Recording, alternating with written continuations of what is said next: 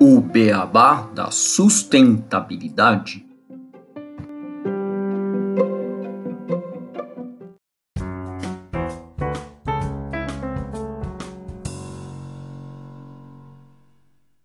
Bem-vindos ao podcast O Beabá da Sustentabilidade. Este é o episódio 87, Agricultura Biodinâmica e Proteção do Solo. E hoje eu e o Renato Gatti temos a honra de receber como convidado no podcast a Beatriz Branco, que é gerente de branding e sustentabilidade da Veleda, que é uma marca suíça de medicamentos antroposóficos e líder mundial em cosméticos orgânicos. Tudo bem, Renato? Tudo bem, Beatriz? Como vão vocês? Olá, Gustavo, tudo bom comigo, com você? E olá, Beatriz, bem-vindo ao nosso podcast. Um prazer receber vocês para a gente conversar sobre esse tema. Tenho certeza que nossos ouvintes vão gostar muito. Olá, Gustavo, olá, Renato. O prazer é meu de estar aqui, agradeço o convite e vamos lá para esse bate-papo, acho que vai ser gostoso.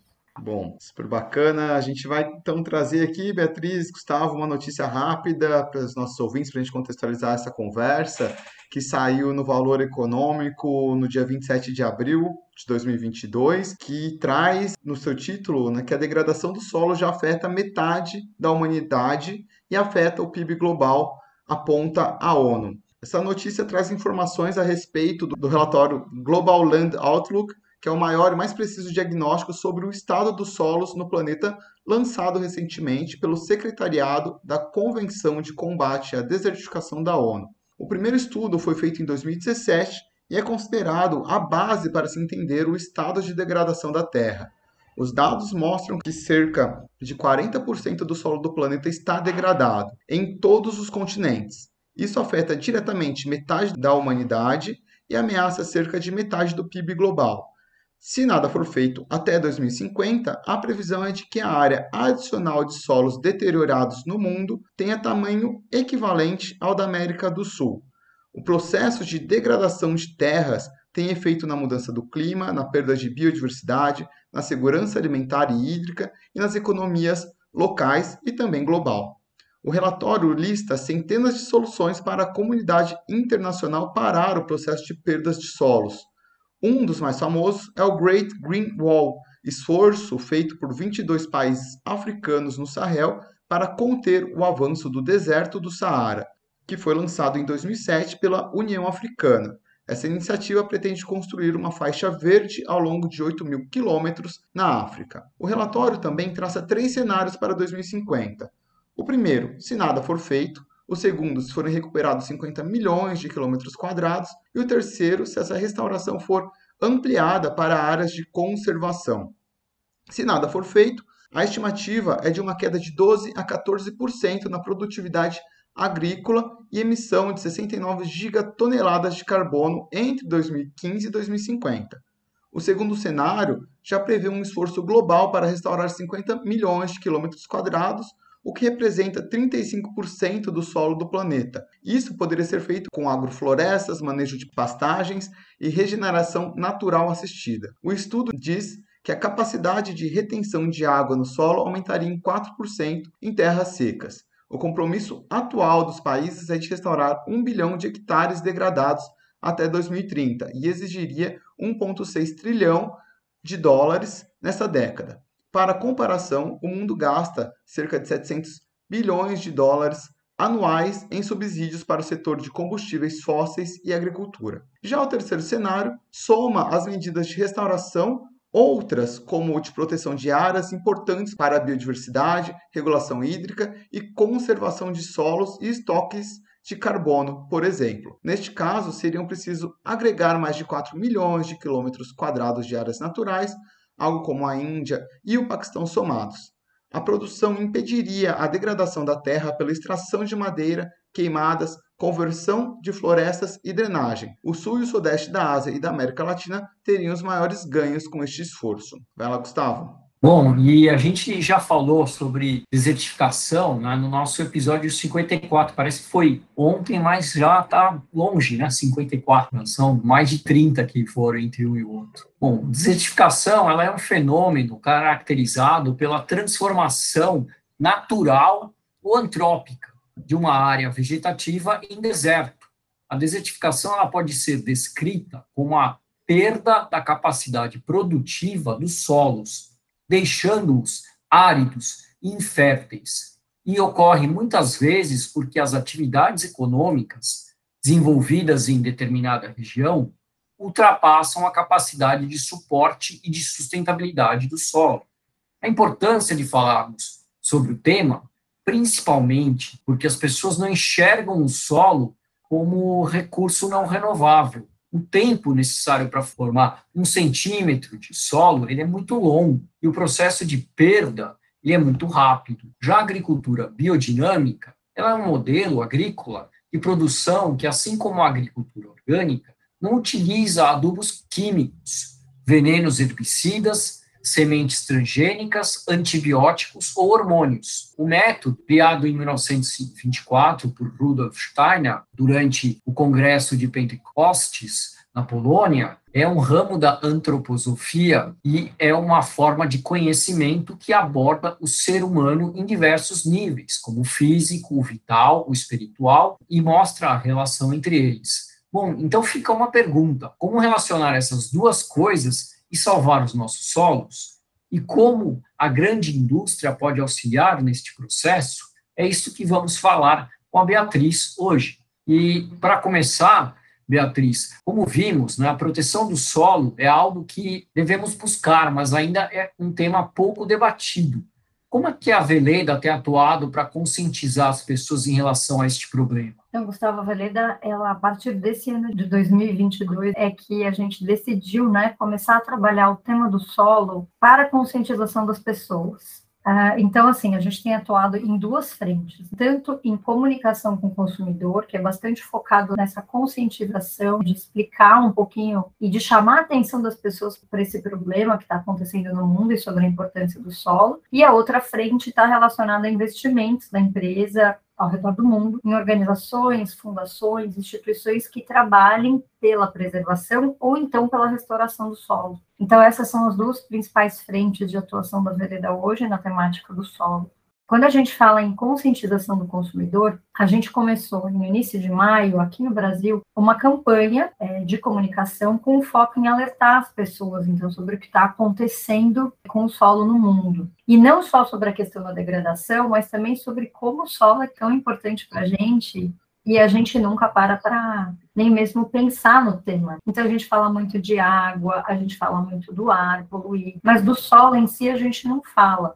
E ainda mais aqui no Brasil, onde é um país majoritariamente agrícola, e ainda assim a temática do solo é muito pouco discutida entre as pessoas. Então, o que a gente entende é que a partir do momento que as pessoas começam a ter o conhecimento desse problema, elas podem começar a repensar suas escolhas. Alimento orgânico, por exemplo, a gente ainda enxerga muito o alimento orgânico como um bem para a nossa saúde apenas. Mas na realidade a gente está falando de um, um, alimento ou de um ingrediente, enfim, que ela não faz só bem para a pessoa, mas ela faz bem para o planeta. Mas só quando a gente começa de fato a ter essa consciência, esse olhar, é que a gente começa a entender tudo que engloba um cultivo sustentável. E daí a segunda frente que a gente tem de atuação, que são os investimentos que eu comentei contigo, então a Valeda está destinando esse ano de 2022 400 mil euros para iniciativas externas, que, ou seja, não da Veleda em si, mas que outros parceiros atuam, que melhorem as condições de solo no mundo. Seja para preservar o que tem de solo saudável, ou seja para restaurar o que precisa ser restaurado. E aqui no Brasil, a gente é, se associou à Fundação SOS Mata Atlântica, então foi o bioma que a gente escolheu para cuidar aqui no, no, Brasil, e a gente vai restaurar o equivalente a mais ou menos aproximadamente 2 hectares com 4.300 mudas nativas do bioma, tá? Então, um bioma extremamente devastado, né? Então, a fundação hoje estima que tem em torno de 12,5% de mata nativa ainda no Brasil. E a gente sabe que um solo desmatado é um solo extremamente vulnerável, está completamente nu, digamos assim, com alto risco aí de erosão. Então, a gente acabou se associando à SOS Mata Atlântica aqui no Brasil, porque a gente entende que o restauro desse bioma é essencial também para a preservação do solo. Eu acho que eu queria só conectar um pouquinho, se vocês me permitirem, o porquê que a Veleda acabou se associando a essa causa né, do solo. Eu não sei se todo mundo conhece, todos os ouvintes conhecem a Veleda, e por que a escolha dessa causa fez tanto sentido para a marca. E para isso eu precisaria explicar um pouquinho para vocês a origem da Veleda. Você falou já um pouquinho sobre o termo antroposofia, mas eu não tenho como explicar sem me conectar a ele, tá? Então, se vocês me permitirem aqui, eu vou fazer um, uma introduçãozinha aí para a gente conectar o tema, tudo bem? Claro, fica à vontade. Então, vamos lá. Então, eu queria só colocar aqui para todo mundo que a Veleda é uma farmacêutica suíça, ela já existe há 100 anos, e ela produz medicamentos e cosméticos 100% naturais e orgânicos. E a Veleda, ela nasceu inspirada pela antroposofia que é uma filosofia que foi criada no início do século XX por Rudolf Steiner, e ela tem como objetivo final, essa filosofia, ajudar a evolução da humanidade, através da ampliação da consciência de cada pessoa. Então, o que acontece é que no entendimento de Steiner, né, essa evolução, ela passa obrigatoriamente por uma relação harmoniosa com os recursos naturais. Então, essa evolução do ser humano e consequente evolução da humanidade passa necessariamente pela relação harmoniosa com a natureza. E daí, é o que acontece é, a gente tinha uma teoria muito boa, é uma antroposofia com uma teoria linda, mas como é que eu ia colocar tudo isso em prática para que as pessoas vivenciassem essa teoria e realmente conseguissem transformar, contribuir para a evolução da humanidade, para que isso não ficasse só no teórico, no livro. Foi então que Steiner criou algumas aplicações práticas dessa filosofia. Então ele criou na medicina ele acabou ampliando, né, leitura do ser humano para a medicina, depois ela trouxe ampliação para a pedagogia, que é a pedagogia Waldorf, na agricultura, que é a agricultura biodinâmica, e na farmácia, que é a farmácia antroposófica, que é a Veleda. Tá? Então, o que, que acontece? Existem duas premissas eh, básicas da antroposofia que ajudam aí a guiar essas práticas e é onde vocês vão conseguir entender essa conexão maior com a natureza. Então, o primeiro conceito é de que o homem é parte da natureza e não um ser à parte. Então, isso se aplica para todas essas práticas que eu comentei com vocês, na medicina, na agricultura, na pedagogia e na farmácia. E o outro conceito, que o Gustavo já trouxe um pouquinho na introdução, é sobre essa complexidade que compõe um homem. Então, o que a antroposofia enxerga é que o homem ele é composto por um corpo físico, que é esse corpo que a gente vê, mas também acredita que existem outras camadas, que são as camadas que a gente não vê. Então, você tem o corpo vital, que é aquele que é essencial para o funcionamento do corpo, como um fluxo sanguíneo, por exemplo, né? Você tem toda a parte das suas emoções e você tem o eu, que é a consciência e a individualidade de cada um. E é o equilíbrio entre todas essas camadas que nos traz essa harmonia, essa, né, a saúde, enfim, do ser humano. E quando a gente une esses dois conceitos, de que o homem é parte da natureza e de toda essa complexidade de camadas do, do ser humano, a gente chega no entendimento né, de que o que nos diferencia como seres humanos dos animais, das pedras e das plantas é a nossa consciência. Então, no fim das contas, é o que de fato nos faz diferente de todos esses outros elementos que a natureza tem. E justamente porque a gente é parte dessa natureza, né, a conexão e essa harmonia do ser humano com a natureza é essencial para o nosso equilíbrio mental, emocional e físico. Então, acontece que o homem se distanciou completamente dessa conexão com a natureza nos últimos tempos, enfim. E a Veleda se propõe justamente a aproximar de novo, né? trazer de novo o ser humano e a natureza conectados novamente. E a gente faz isso através dos produtos. E é aí que a gente se conecta com toda essa causa do solo. Então, como os medicamentos e os cosméticos, eles são feitos com ingredientes 100% naturais, e mais do que isso, eles são feitos com matérias-primas cultivadas de uma forma sustentável, orgânica e biodinâmica. Então, sem o solo, a veleda não existiria. Mas essa origem da causa, dessa relação entre veleda e solo, ela vem da filosofia, ela vem da antroposofia, ela vem de toda essa conexão que a empresa tem com a natureza. Então, queria comentar um pouquinho para vocês entenderem da onde ela surgiu. Achei muito legal essa contextualização, Bia. É, pode chamar de Bia, né? Pode, é mais fácil. É, é, eu achei super legal você contextualizar para a gente, porque está conectado com uma dúvida que eu acho que, para mim, pelo menos, me surgiu quando eu vi esse tema do solo, Você trouxe bastante a origem da Veleda e acho que explica uhum. muito o, o, porquê escolher o solo. Mas a gente vê hoje as empresas, geralmente, quando escolhem, ah, vamos fazer uma causa na sustentabilidade, uhum. vai para carbono, emissão, mudanças climáticas, às vezes resíduos, né? Então, como foi esse processo? Assim, foi algo que foi muito debatido ou já estava claro? Não, é solo porque está totalmente ligado com a Veleda e quais outras ações, impactos a empresa possui nessa frente de preservação do planeta? Vocês têm outras linhas de ação? Enfim, queria conhecer um pouquinho mais também. Sim, como é que eu vou te colocar aqui? A gente tem, é, do ponto de vista de sustentabilidade, a Velha ela tem três pilares muito bem definidos, tá? Então, ela tem clima, biodiversidade e solo. Então, são três temas que eles, inclusive, estão muito conectados um no outro. É, especificamente é, sobre o solo, a empresa entendeu que era uma causa que, de fato, precisava ser abordada e falada para o público de uma forma geral. Porque clima já se fala bastante. Então, não é que carbono e clima não está dentro do escopo da empresa como compromissos, mas em termos de fala, a empresa quis se posicionar sobre uma temática que ainda era muito pouco abordada e que tem absolutamente tudo a ver com a existência da empresa. Então, sem um solo saudável, a Veleda não seria o que ela é. A gente não teria a qualidade dos ingredientes que a gente tem e nosso modelo de negócio não seria o que ele é hoje. Uma coisa são os compromissos e, e os projetos dentro desses três pilares. Mas quando a gente começa a olhar do ponto de vista de causa, ela estava muito atrelada essa comunicação com as pessoas. E aí a gente entendeu que tinha um caminho único aí para a gente seguir e que fazia muito sentido para a empresa. E do ponto de vista, assim, você me perguntou um pouquinho que outras ah, ações a empresa tem para a preservação do planeta. Então, até pela história que eu contei dessa conexão, né, enfim, da, da nossa inspiração pela antroposofia, a Vereda tem muitas práticas sustentáveis. E não é de hoje, tá? Já desde que a empresa surgiu em 1921.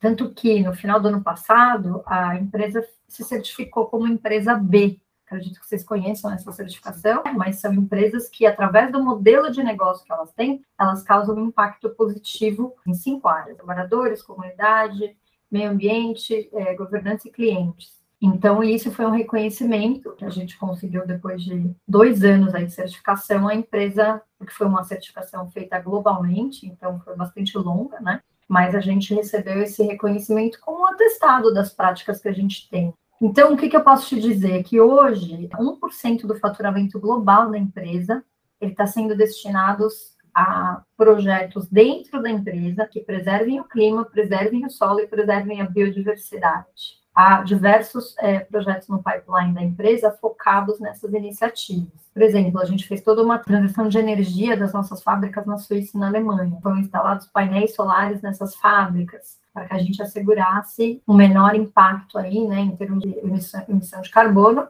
e pudesse impactar mais positivamente na questão do clima. A outra questão que a gente está trabalhando muito fortemente é em relação a embalagens. Então, hoje, 45% de todo o volume de embalagens que a Vereda gera, ele já é feito de material reciclado, mas a meta é chegar até 60% em 2025. Tá? E a, a, outra questão é que se prioriza muito o uso de materiais que não sejam de combustível fóssil, não seja plástico. E quando a gente usa plástico, majoritariamente ele é reciclado os produtos, tá? Então, hoje a gente usa muito vidro, a gente usa os plásticos já de origem reciclada, a maioria deles, principalmente dos lançamentos aí dos últimos cinco anos, eles já estão vindo todos com material bastante reciclado. Então, são preocupações que a empresa tem já há bastante tempo, mas que, sem dúvida, a empresa está sempre tentando aprimorar e indo atrás de metas mais desafiadoras. Então, são iniciativas legais de dividir com vocês. A gente tem também uma outra coisa bem bacana e também relacionada ao solo, já também há vários anos, a empresa ela apoia um banco de sementes orgânicas na Alemanha. Né? Então, hoje em dia, sementes orgânicas é algo que praticamente não tem. A gente, o que a gente tem são muitas sementes transgênicas no mercado. Então, a Valeda apoia o banco de sementes orgânicas justamente porque a gente precisa manter essa pureza e essa diversidade de sementes que a gente entende que é tão importante para a biodiversidade e, para todas as questões que envolvem ela. E tem uma questão que é justamente porque a gente usa, né? Então, eu comentei com vocês que 80% das matérias-primas são orgânicas e biodinâmicas. Justamente porque os ingredientes são de origem, é, dessa origem de cultivo, a gente precisa desenvolver essas cadeias. Primeiro que a gente não costuma usar ingredientes muito convencionais, que você usa de uma maneira né, mais comum no mercado. Então, normalmente, a empresa tem que desenvolver a cadeia. São anos até você achar um fornecedor, achar um terreno adequado, alguém que vai estar disposto a plantar aquilo que a gente precisa. Muitas vezes a gente está falando de fazer uma transição. Então, às vezes, o agricultor tem um terreno no qual ele cultiva de forma convencional e a gente precisa que ele faça a transição para um orgânico biodinâmico, né? E então tem todo um desenvolvimento de cadeia que está totalmente atrelado ao modelo de negócio da empresa. E aí a gente trabalha muito com a educação desses agricultores, porque você precisa explicar e convencer e mostrar que ele não vai deixar de ter um, um sistema produtivo porque ele está fazendo uma migração muitas vezes para o orgânico ou para o biodinâmico. Todo o modelo de negócio da empresa, ele é muito pensado em sustentabilidade. As decisões já são muito tomadas pensando é, nesses critérios. E isso é uma prática que a gente já faz há 100 anos. A gente tem falado muito de ESG agora, mas a verdade é que o ESG está ajudando as empresas a organizarem, digamos, todos esses critérios e padronizar um pouco mais, um pouquinho mais as informações. Mas tem empresas que já se dedicam a questões de sustentabilidade há muito tempo, né? Bom, e a gente já comentou, né, tanto no início como na sua última resposta, sobre a agricultura biodinâmica. Queria que você explicasse um pouco mais para a gente sobre esse processo, se vocês utilizam ele na produção né, dos medicamentos aí da Veleda, se incentivam os seus fornecedores a utilizar, e como é que ele pode ajudar na preservação do solo. É, sobre a agricultura biodinâmica, né? O primeiro ponto que eu queria colocar é que a agricultura biodinâmica ela é orgânica, né? Então, pela definição da lei, um sistema orgânico é aquele que protege o meio ambiente, que não utiliza agrotóxicos, não utiliza fertilizantes e que preserva aqueles recursos naturais e também todas as comunidades que estão naquele ambiente. Pela lei que a gente tem aqui no Brasil, isso é um sistema orgânico. É, e a agricultura biodinâmica é tudo isso. Então, ela é uma agricultura orgânica. Porém, nem toda agricultura orgânica ela é biodinâmica. E por quê? Porque a gente está falando de um manejo de biodinâmica que é específico. Ele tem pré-requisitos próprios ele tem vários pré-requisitos que são iguais a, a, a, de um cultivo orgânico, mas ele também tem alguns outros pré-requisitos que a orgânica não tem. E aí a outra questão importante é, é entender como que a agricultura biodinâmica enxerga a fazenda. Tá? Então, na agricultura biodinâmica, a fazenda é vista como um organismo vivo, e esse é o principal conceito que a gente tem. Esse organismo vivo, ele deve ser totalmente integrado, diversificado e sustentável por si só. Então, ela é uma cadeia que ela tem que se fechar em si mesma, tá? Então, do ponto de vista, quando a gente fala que é um organismo vivo, né, integrado, é porque cada elemento daquela fazenda, ela tem o seu papel e ela tem a sua interdependência em relação aos outros elementos da fazenda. Então, é por isso que no sistema biodinâmico, você vai ver animal, vegetal, mineral e o ser humano. Cada um tem o seu papel e vai impactar na existência do outro elemento. E nesse sistema integrado, ele tem um aspecto também muito interessante, que é o da circularidade. Que a gente está falando de um sistema que ele não gera resíduo.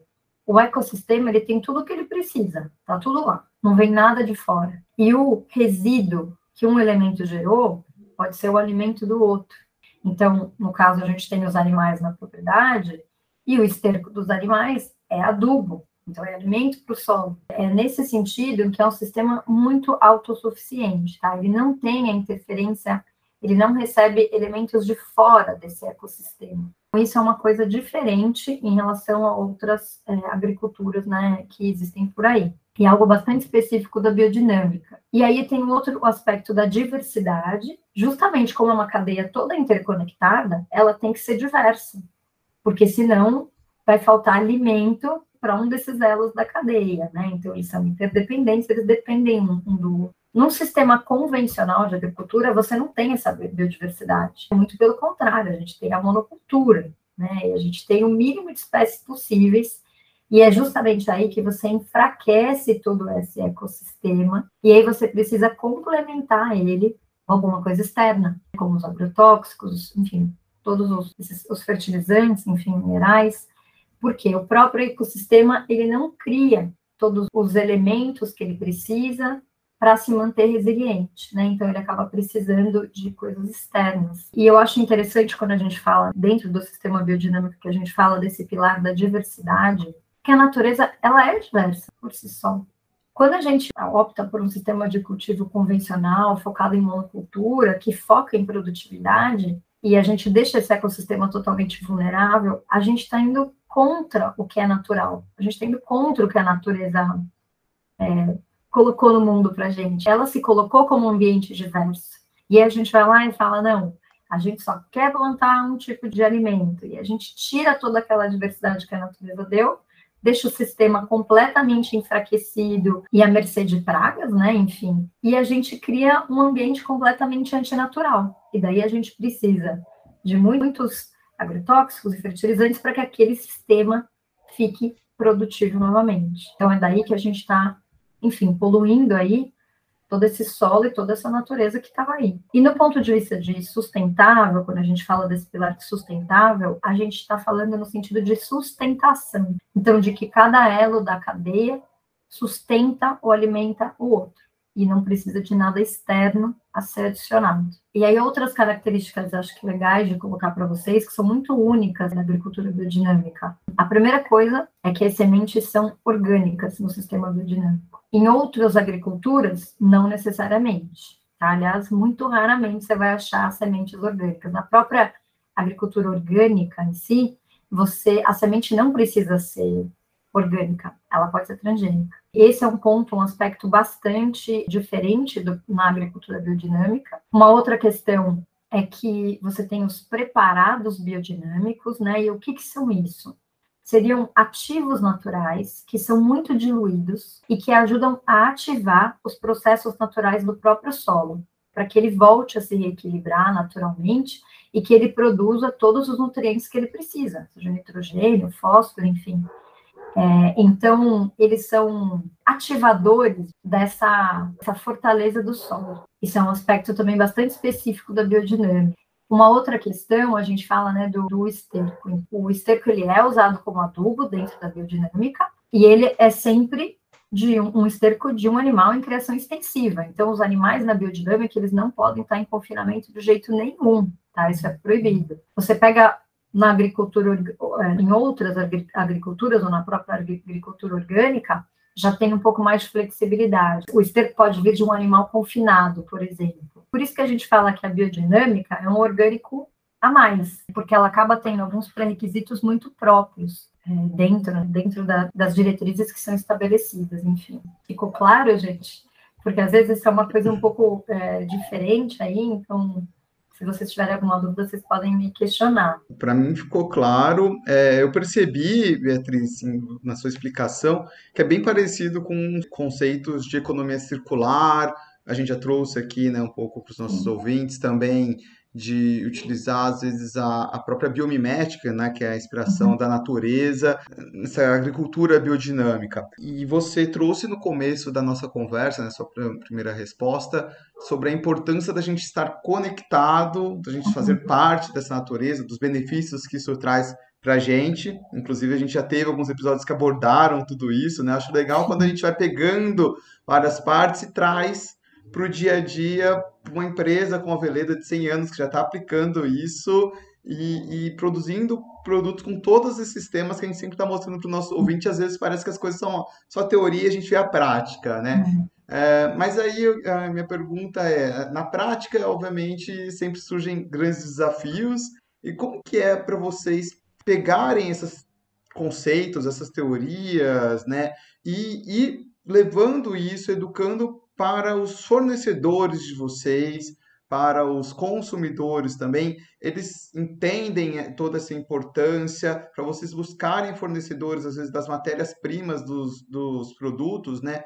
Retirado das florestas, mata, você falou da Mata Atlântica, mas também Amazônia, aqui no Brasil, que tem um estoque gigantesco de, de substâncias, às vezes inexploradas, que podem ser extremamente benéficas para a gente, mas com todo um cuidado de manejo do solo e proteção, e que muitas vezes as pessoas que estão, né, como fornecedores, não têm o conhecimento de como fazer isso de uma forma para começo de conversa sustentável. E aí a gente entra na biodinâmica, nessas outras teorias, né, nessas outras não teorias, né, nessas outras esses outros pensamentos uhum. que são às vezes um pouco ainda mais distantes. É muito difícil vocês educarem esses elos e, e conversar com todos esses fornecedores e consumidores para entender todos esses conceitos. Acho que tudo que é muito distinto do que é o padrão, do que é que a gente já está acostumado, é sempre exige um convencimento maior.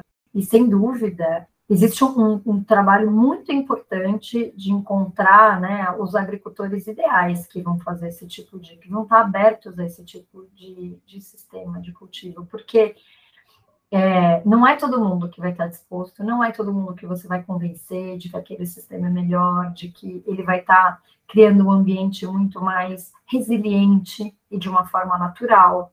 Ele acaba tendo custos que ele não tinha, porque existem pré-requisitos, né, que são alguns pré-requisitos obrigatórios, então muitas vezes o agricultor não está disposto a ter aqueles custos iniciais extras. Então, hoje, o maior desafio para a gente conseguir avançar nessa cadeia de orgânicos e biodinâmicos sempre acaba sendo esse trabalho muito de convencimento no campo, porque ele é demorado. Então, às vezes, até você conseguir chegar, encontrar o, o agricultor adequado, começar a conversar com ele, explicar, mostrar para ele é, de uma forma numérica de que ele não vai ter perdas de que aquilo é mais positivo para ele, sim, em vários aspectos, leva um tempo. Então, a criação dessa cadeia ela é demorada, ela é lenta. E para consumidor também. Ainda se entende pouco sobre os benefícios do orgânico, do biodinâmico, enfim, ainda se entende muito, ainda é um, é um tema muito pouco abordado pela imprensa, pelas outras empresas. De fato, esse trabalho de comunicação ele é lento. Ainda depende muito do interesse mais do consumidor de ir atrás. Quando o consumidor começa a ficar interessado, ele acaba indo mais atrás e a gente consegue impactar ele com várias informações bacanas. Mas se é uma pessoa que não tem interesse nenhum, fica difícil da gente começar a convencer. Mas daí nem deve buscar né, uma empresa como vocês. Exato.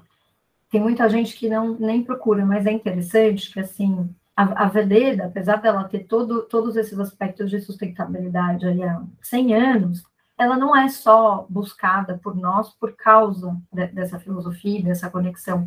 Tem muito consumidor nosso que não sabe de todo esse viés ainda de sustentabilidade que a gente tem, que não sabe de todo esse cuidado com esse plantio dessa planta. E isso é algo que a gente também vem trabalhando aí nos últimos dois anos, para explicar um pouquinho para os consumidores de onde que vem a origem daquele medicamento, a origem daquele cosmético. Tem muito cuidado é, até chegar naquele produtinho final, tem muito respeito, sabe, pelos agricultores, tem respeito pelo meio ambiente. Então, só que a gente, aos poucos, a gente vem mostrando um pouquinho mais isso para os nossos consumidores. E o, eu queria também aproveitar para perguntar, né, nessa questão de proteção do solo, biodinâmica, você comentou que a Velida tem um banco de sementes que vocês estão, é, cri, estão criando, já né, apoia. Já, já, já, apoia né, um banco de sementes na Alemanha, né, se não, se não Sim. me engano. É, e que vocês utilizam só essas sementes orgânicas, mas a gente vê cada vez mais também uma tendência, igual você trouxe, de sempre utilizar sementes transgênicas que trazem mais produtividade. Ou não orgânicas. É, ou não orgânicas, né, que vão trazer mais produtividade, etc. Isso tudo está ligado, no meu, no, no meu ver, com um, um, pensamento que a gente criou de desenvolvimento cada vez mais rápido, com lucros rápidos e que você vai vender. E a gente teve uma conversa muito bacana com a. Qual era o nome dela, Gustavo, dos diabos comestíveis? A. Com a Érica, né? É, com a Érica Ian, é difícil o sobrenome dela.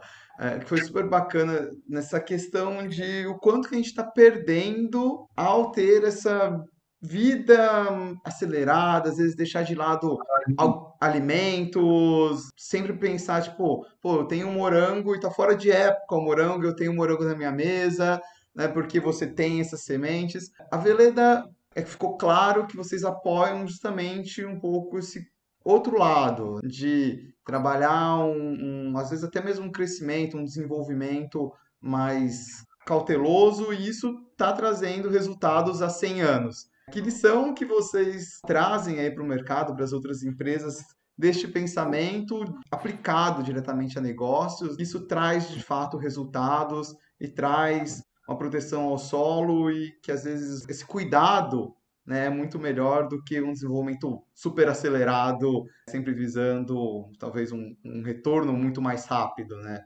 Como que vocês, sei se ficou muito complexa a pergunta, mas... Não, ela não, não ficou clara. É, eu entendo que para a Veleda é mais fácil ser assim, porque ela surgiu desse jeito, ela surgiu com essa preocupação. Então, a Veleda, ela não dá os lucros que outras empresas dão por aí, com certeza absoluta. Ela abre mão muito de lucro, infelizmente ou felizmente, enfim, mas infelizmente porque muitas vezes impede com que a gente evolua mais, e porque ela realmente cresce de uma maneira sustentável dos pilares que a gente entende como sustentabilidade. Enfim, não só o ambiental, mas o financeiro e o social. Eu acho, eu te diria isso, assim, que para a empresa, para nós na Veleda é muito mais fácil porque já surgiu dessa forma já está muito enraizado na cultura da empresa. As pessoas que estão lá estão há muito tempo e elas não estão dispostas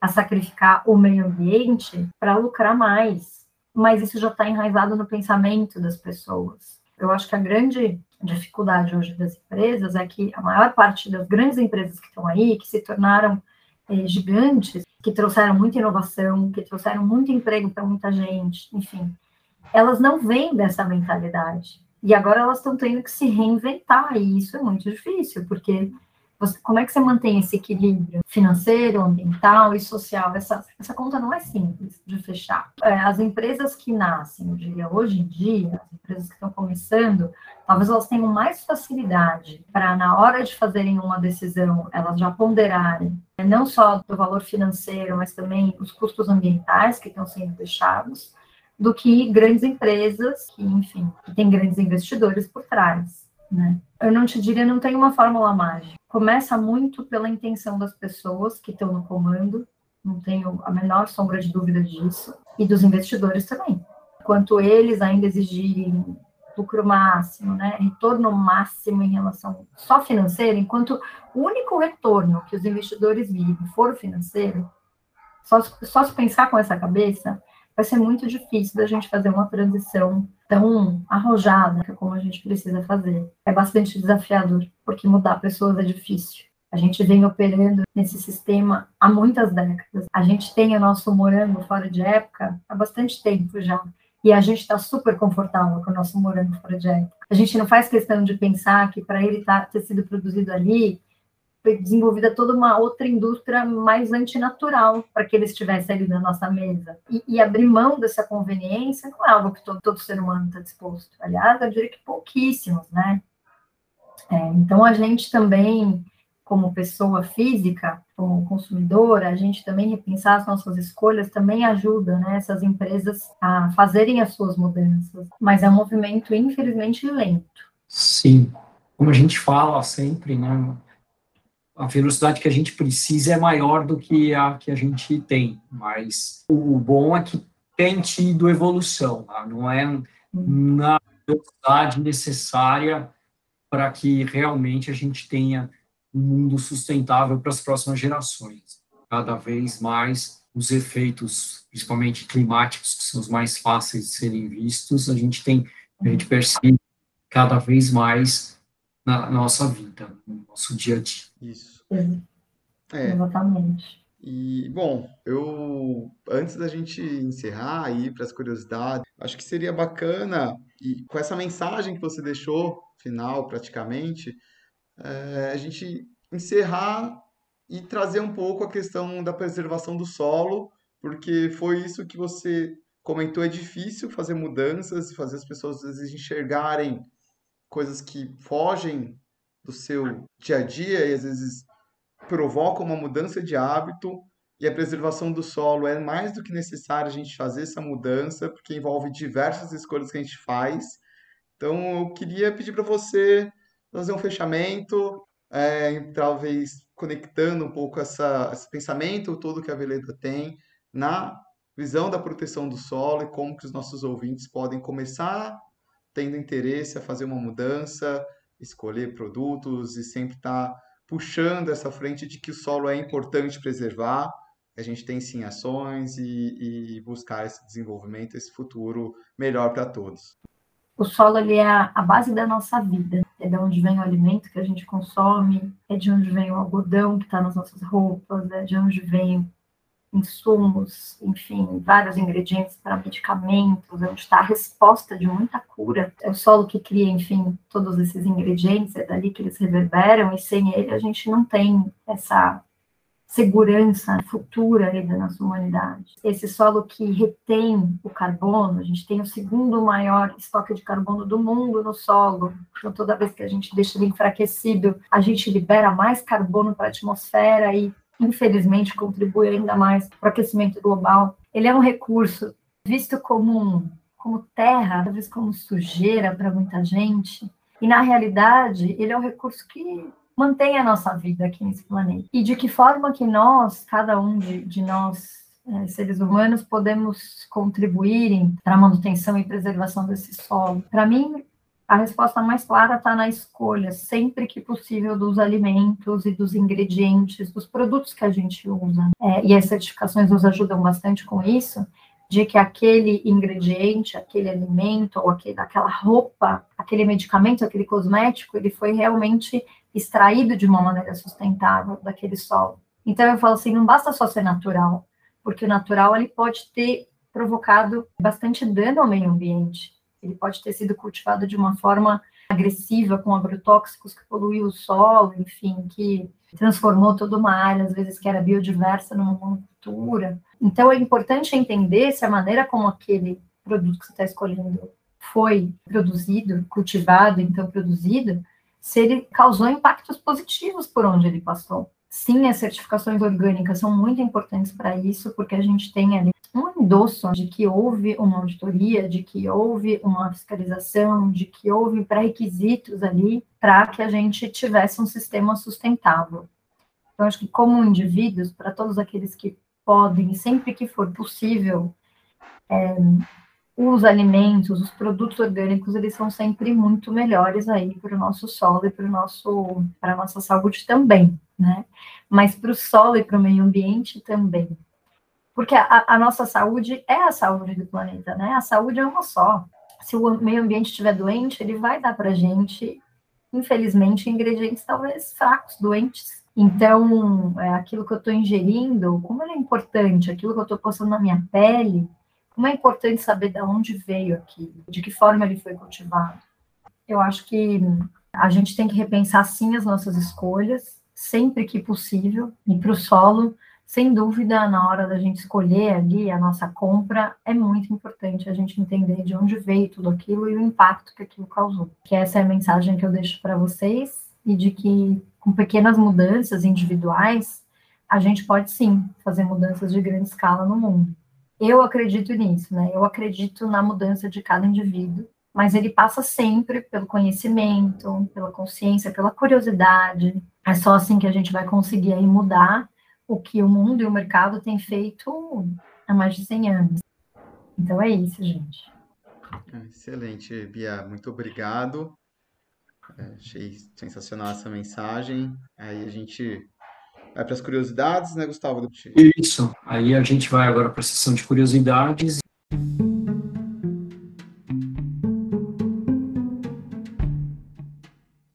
Curiosidades. Hoje vamos falar algumas curiosidades sobre o solo. Bom, o solo ele é um aliado ao clima, já que é onde se encontra o segundo maior estoque de carbono do mundo. 95% dos nossos alimentos crescem no solo. O solo também ele pode armazenar até cinco vezes o seu peso em água e o solo armazena e ele filtra a água. Um punhado de terra ele contém mais seres vivos do que a Terra tem de habitantes do gênero humano. Um metro cúbico pode conter mais de 5 bilhões de organismos vivos. Em comparação, 7,8 bilhões de pessoas vivem na Terra. Além disso, é, 600 milhões de famílias são beneficiadas diretamente pela agricultura em todo o mundo, ou seja, são famílias que tiram seu proveito da agricultura. No Brasil, a agricultura familiar ela já representa mais de 70% do agronegócio no país e emprega mais de 10 milhões de pessoas. Além disso, 33% dos solos do mundo, no entanto, estão degradados, o que equivale a mais de cinco vezes o território do Brasil. 23 campos de futebol são de solo são perdidos por minuto no mundo. 10 milhões de hectares de solo fértil são perdidos todos os anos no mundo, o que equivale ao território inteiro de Portugal sendo perdido em relação ao solo todos os anos. A degradação do solo contribui, portanto, como a gente falou, já para o aquecimento global. Afinal, é a segunda maior reserva de carbono do mundo, perde apenas para os oceanos. O solo, portanto, ele é um recurso finito e leva mais de 2 mil anos para que 10 centímetros de solo seja recuperado de forma natural. E quais são as causas desses problemas que estão degradando o nosso solo? A monocultura, onde metade da terra disponível para agricultura está sendo usada para poucas culturas, de forma que essa falta de variedade enfraquece o ecossistema e a fertilidade do solo.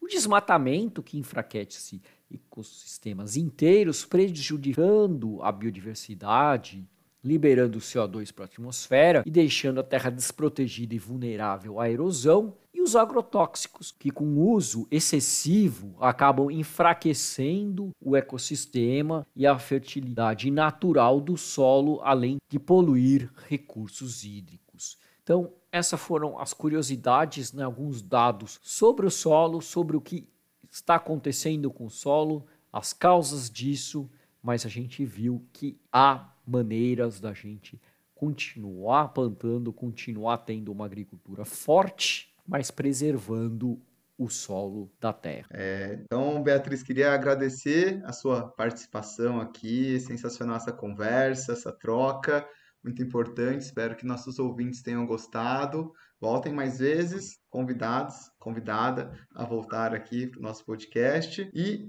deixo o meu muito obrigado também aos nossos ouvintes. Até o próximo o Beabá da Sustentabilidade. Renato, Gustavo, muito obrigada pelo convite. Foi muito bom o papo. Espero que tenha esclarecido algumas dúvidas e que tenha plantado algumas sementinhas aí na curiosidade aí de cada um que escutou. Obrigada a vocês. Excelente, Beatriz. Obrigado, Renato. Obrigado aos ouvintes e ouvintas do nosso podcast. Bom, como sempre, peço lá as estrelinhas no Spotify, sigam a gente nas redes sociais e sempre vai ter novidades sobre sustentabilidade e tudo relacionado a este tema. E bom, aqui o Beabá é sustentável. Até o próximo episódio.